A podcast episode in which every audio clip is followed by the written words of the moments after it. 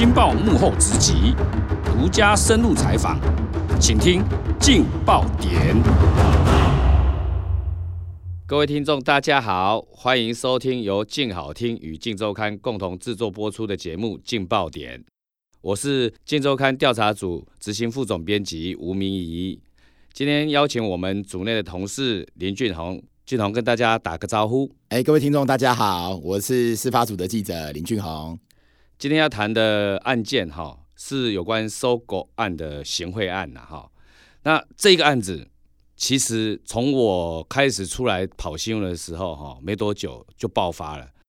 有关 SOGO 的经营权大战，一吵就吵了十七年。当时李恒龙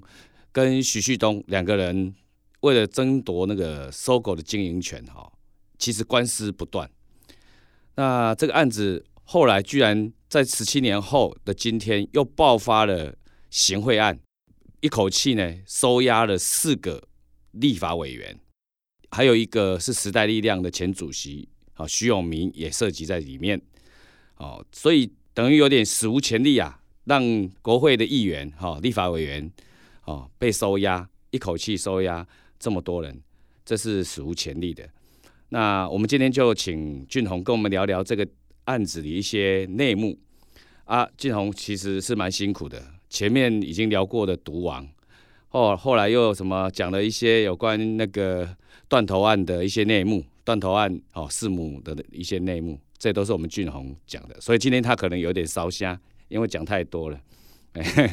所以我们先开始，让我们来聊一下这个案子到底有一些哪一些曲折。好，是的，其实各位听众要了解这个故事之前哈，我们可能对于 SOGO 的经营权之争这个背景你要有点了解。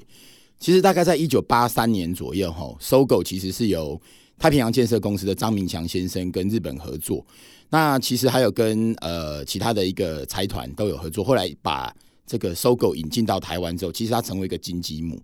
因为百货公司它每天有很大的现金流，很多的厂商进驻，人潮汹涌，Money is king 啊，你握着现金，其实现金为王，这个百货公司赚了很多的钱。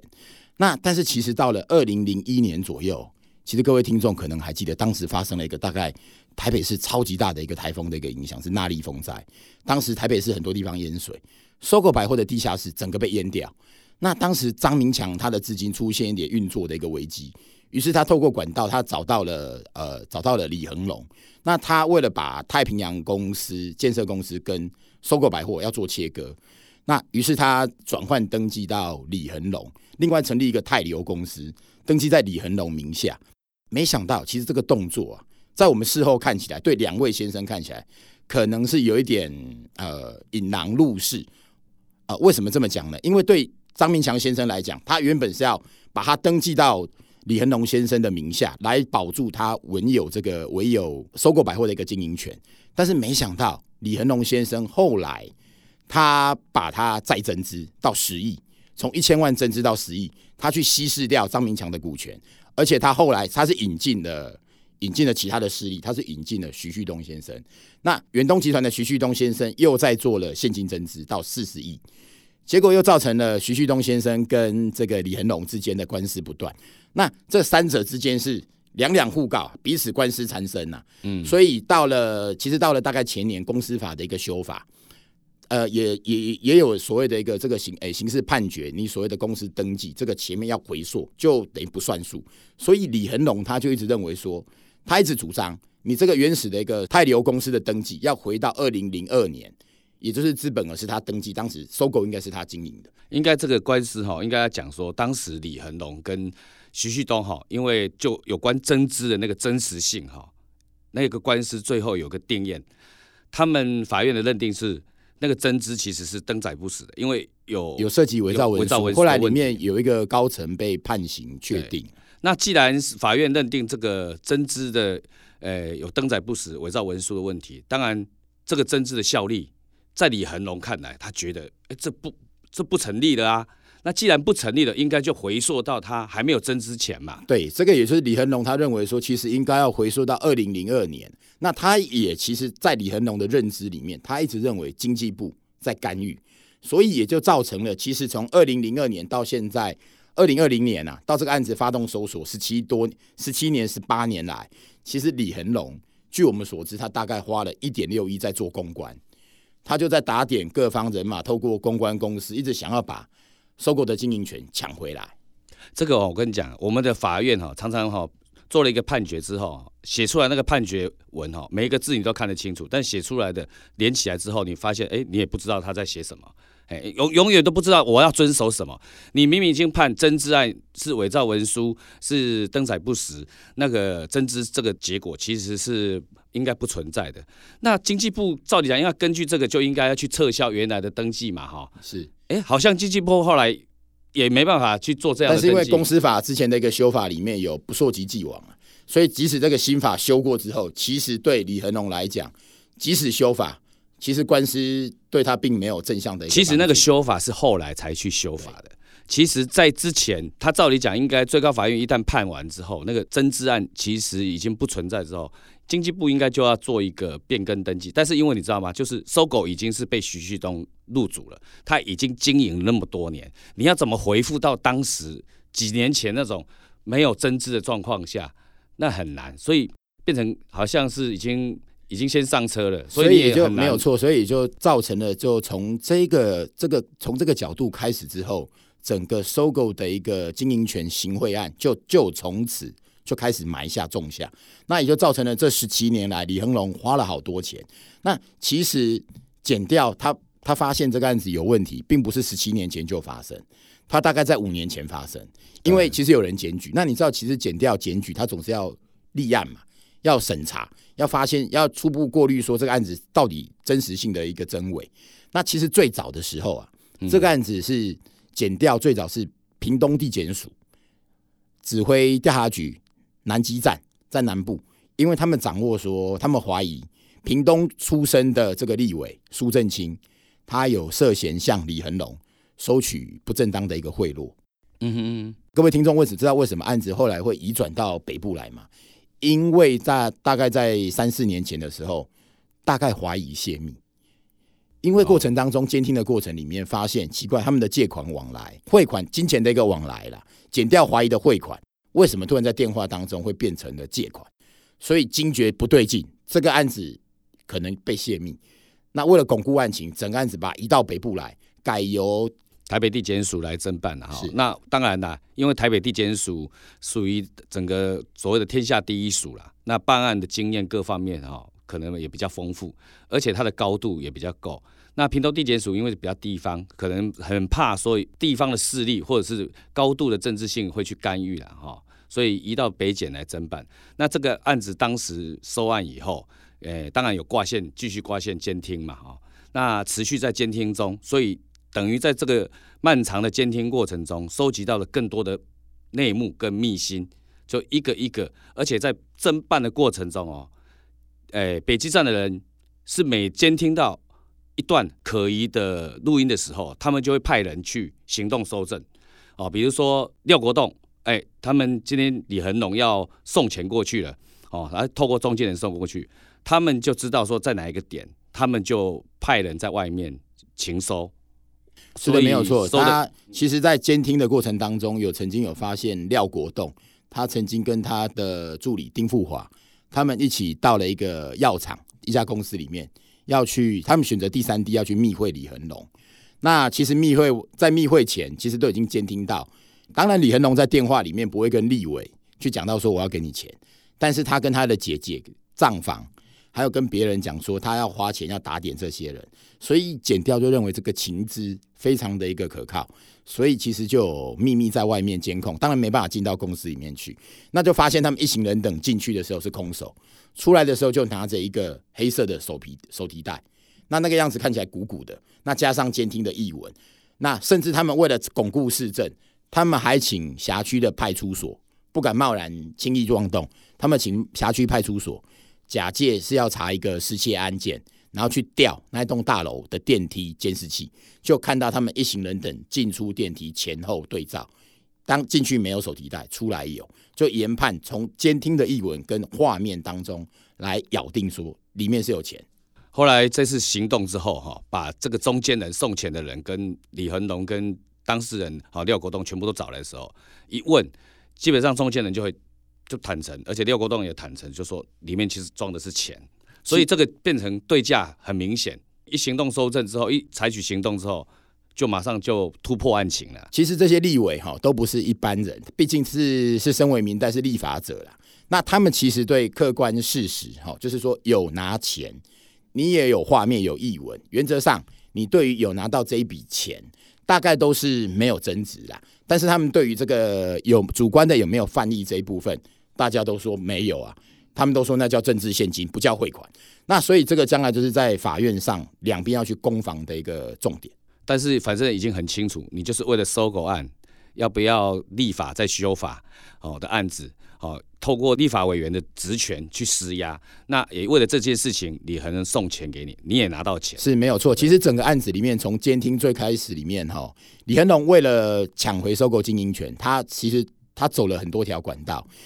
除了立委这个部分，其实他先透过一个市资顾问公管理公司，那这个就是白手套郭克明，他是过去长期担任立委助理，所以他熟悉立法院的这个生态，他也跟立法委员都非常的有交情，所以李恒龙透过他要来打点立法委员，要来施压经济部。他不但对于政策熟悉，他也知道也认识立委，所以他后来还充当了白手套。其实哈，检调在办这个案子哈，你要看哦，他长达五年的期间。他其实每一个环节哈，他非常的仔细。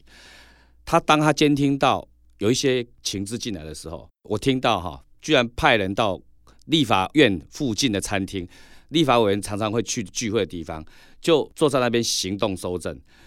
立法委员或者是他的办公室主任在那边聊天的时候，他不知道旁边其实是调查局，是没有错。这个是调查局常常办案的一种办案手法。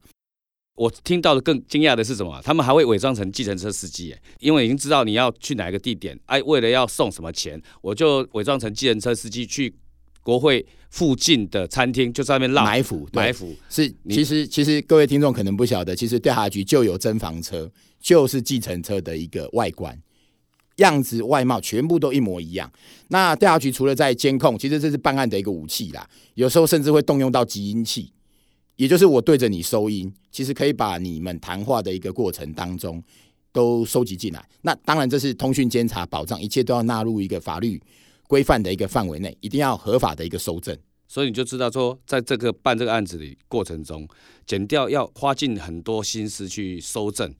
不是一般人想象中这么容易就可以达成。是这个是叠对叠的一个过程。因为监听的过程中，你听到的一些情资，你一定要化成能够印证的证据啦。那你监听只有监听的内容的话，通常一般人到案之后，他就会说：“我那是画虎烂的啦。”一定要一定要把监听哈跟实际的动作两个要扣在一起，要能够证明啊。因为有的被告其实非常狡猾，他要说有的会说我喝醉酒乱讲啊，有的说我我就是吹牛啊，啊啊我天马行空乱讲。所以，但是我们所以我们办案人员、执法单位一定要用具体的一个行动去逮到他。所以行动搜证非常重要。也非常的艰辛呢、啊，因为常常你会看到立委啊，他在那边吃大餐，甚至有时候他去酒店，你又不能跟他去情搜，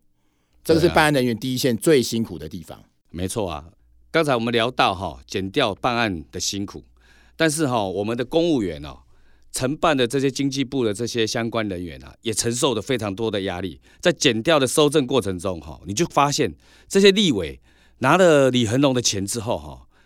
频频的到经济部去施压。一直在施压这些公务员，所以让他们这些人呢，每天承受的压力之大，所以这个压力非常大。就在减掉今年七月三十一号发动首波搜索的时候，他们请来了经济部商业司的司长李美当证人来了解，说到底这些立法委员这些年来对你们做了哪些事情？那检调出示一些监听的译文，跟一些李恒龙跟这些立委白手套之间的一个金流画面证据给他们看的时候。你知道这些证人看的全部傻眼，他们没办法相信这十年来他们在经济部里面戮力从功，包括立委跟他要任何的一个调查报告，要办公听会，要任何的公文，他们兢兢业业，结果他们看到的译文、看到的账册、看到的画面，他们快要疯了，因为有的官员被立委拍桌怒骂、痛斥。连办公室的助理、主任都可以对他们大呼小叫，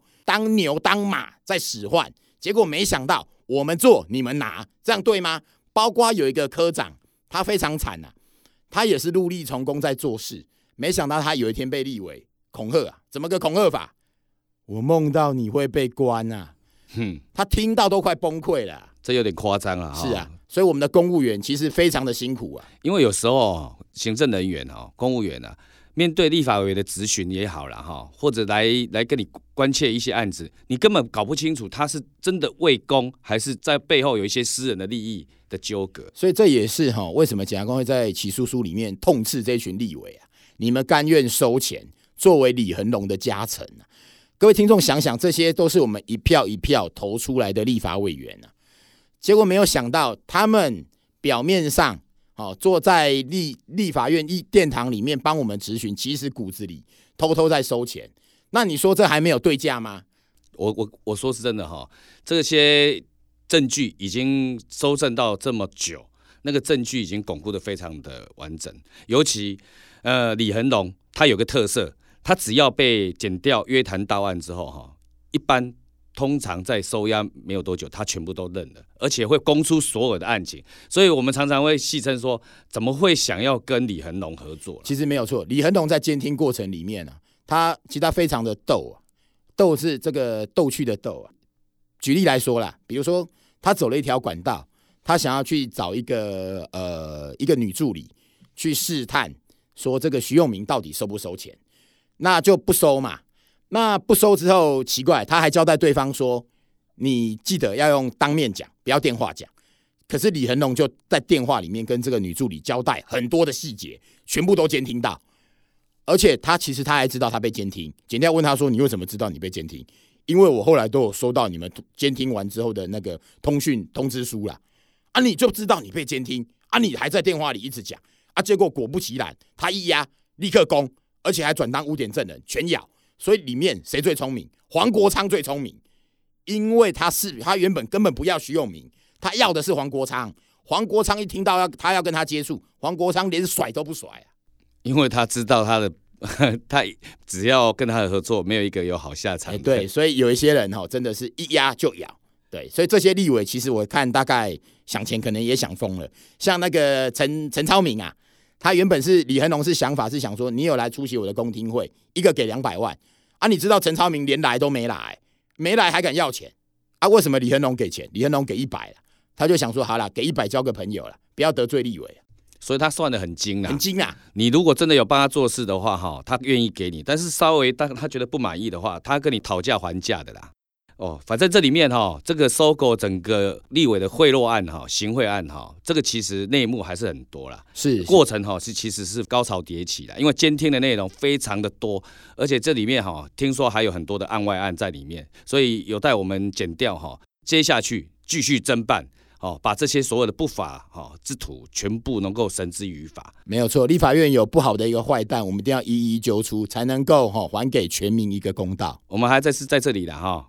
给检调哈，这五年来的努力哈，给一个肯定啦。是这个案子已经历经三个检察长、三个主任检察官，那北检也动用了十几个检察官，减掉两百多人，全心全力投入。我们还是要给他一个肯定。对啊，谢谢俊宏今天跟我们聊聊今天的那个立委的贪污案。谢谢主持人，谢谢各位听众。感谢各位听众的收听哈，也敬请持续收听静好听跟静周刊共同制作播出的劲爆点，我们下次见，谢谢，拜拜，下次见，拜拜。想听爱听，就在静好听。